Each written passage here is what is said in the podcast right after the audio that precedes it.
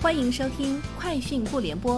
本节目由三十六克高低传媒联合出品。网罗新商业领域全天最热消息，欢迎收听《快讯不联播》。今天是二零二二年五月六号。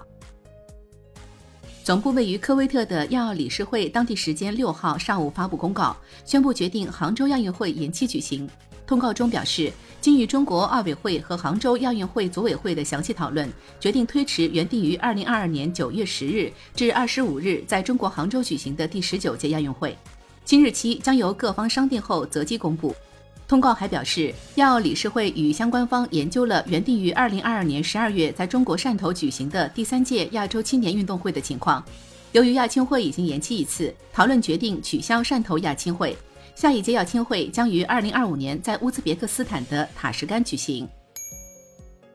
近日，五八同城安居客发布二零二二年四月国民安居指数报告。报告显示，二零二二年四月全国重点监测六十五城新房线上均价每平米一万七千五百三十元，环比下跌百分之零点零九，其中有二十三城新房线上均价环比上涨。全国重点监测六十五城二手房挂牌均价每平米一万六千九百零三元，环比下跌百分之零点一零，其中有二十四城二手房挂牌均价环比上涨。落实二手房参考价制度的城市中有五个城市挂牌价环比出现下降趋势。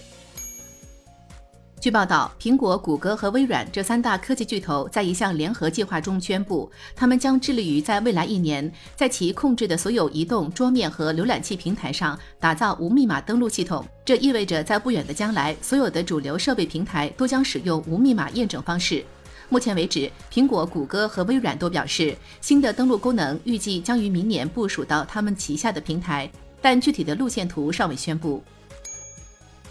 WhatsApp 前首席财务官尼拉奇·阿罗拉表示，后悔当年将公司出售给 Facebook。阿罗拉表示，这次收购最初看上去像是一次合作。Facebook 承诺 WhatsApp 领导层将保持产品决策的完全独立性，还承诺 Facebook 永远不会在 WhatsApp 上整合广告和跨平台追踪，且不会挖掘用户数据等。然而，许多 WhatsApp 前高管都强调，Facebook 没有信守诺言。从 iPhone 十二到 iPhone 十三，韩国制造商供应的零部件比例从百分之二十七上升到百分之三十，未来这一比例可能会持续增加。最新的 iPhone 采用三星电子和 SK 海力士的芯片，三星电机的相机镜头和多层陶瓷电容器，LG Innotek 的相机模块，以及三星显示器和 LG 显示器的 OLED 面板。此外，预计三星显示器和 LG Display 将继续为计划于今年下半年推出的 iPhone 十四提供大部分 OLED 面板。据日本经济新闻六号报道，日本政府或将在六月重新开始允许外国观光客入境。日本政府将根据日本五一长假结束后新冠病毒感染情况来判断是否解除以旅游为目的的入境禁令。日本政府或考虑首先允许外国旅游团入境日本，具体方案将在本月内确定。世界卫生组织五日最新估计显示，二零二零年和二零二一年新冠疫情直接或间接造成近一千五百万人死亡，其中大部分发生在东南亚、欧洲和美洲等地区。据世卫组织估算，二零二零年一月一日至二零二一年十二月三十一日期间，与新冠疫情直接或间接相关的全部死亡人数约为一千四百九十一万人，实际范围在一千三百三十万至一千六百六十万人之间。以上就是今天节目的全部内容，明天见。